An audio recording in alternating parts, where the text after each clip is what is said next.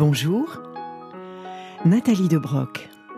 Ces femmes qui ont fait la Bretagne.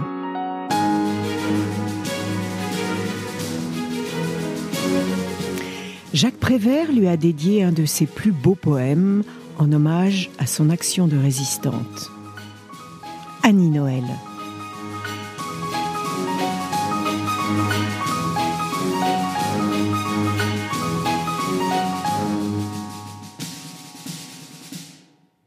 Rappelle-toi, Barbara, il pleuvait sans cesse sur Brest ce jour-là, et tu marchais souriante, épanouie, ravie, ruisselante, sous la pluie.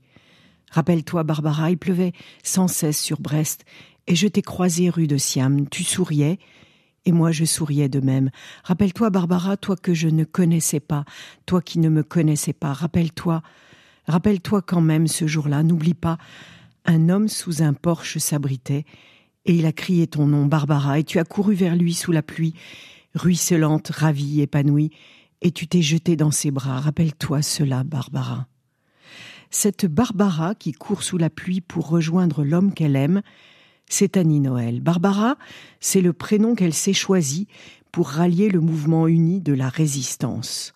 En mai 1940, elle épouse Pierre Hervé comme elle militant antifasciste. Il est professeur de philosophie au lycée de Saint-Maur-des-Fossés, où il a été chargé par la résistance de la diffusion des tracts et des affiches de l'université libre. Arrêté en juin 41, il est écroué à la prison de la santé puis doit être conduit au camp de Châteaubriand, après une mise au dépôt comme interné administratif. C'est là qu'Annie Barbara va organiser son évasion en juillet de cette même année. Elle a 24 ans et ouvre une brèche entre les barreaux de ce dépôt.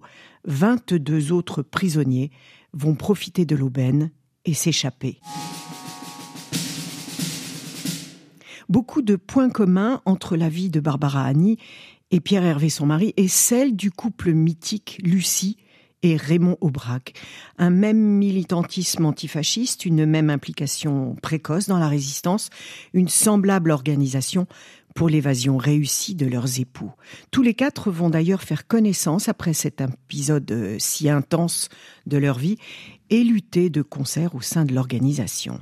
Annie travaille désormais au BIP, le bureau d'information et de presse, aux côtés de Georges Bidault, membre du Conseil national de la résistance. Ce BIP, c'est une véritable agence de presse clandestine où Annie Barbara va côtoyer Jean Moulin. Juin 44, c'est le débarquement des forces alliées en Normandie.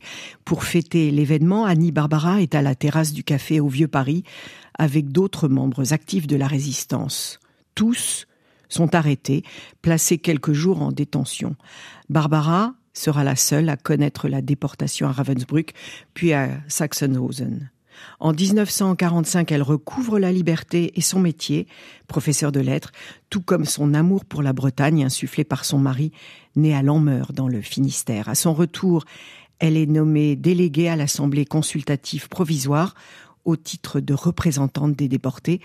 Annie Barbara a reçu la médaille de la résistance, est officier de la Légion d'honneur et titulaire de la Croix de guerre. Qu'es-tu devenue maintenant, sous cette pluie de fer, de feu, d'acier, de sang. Rappelle-toi, Barbara, quelle connerie la guerre.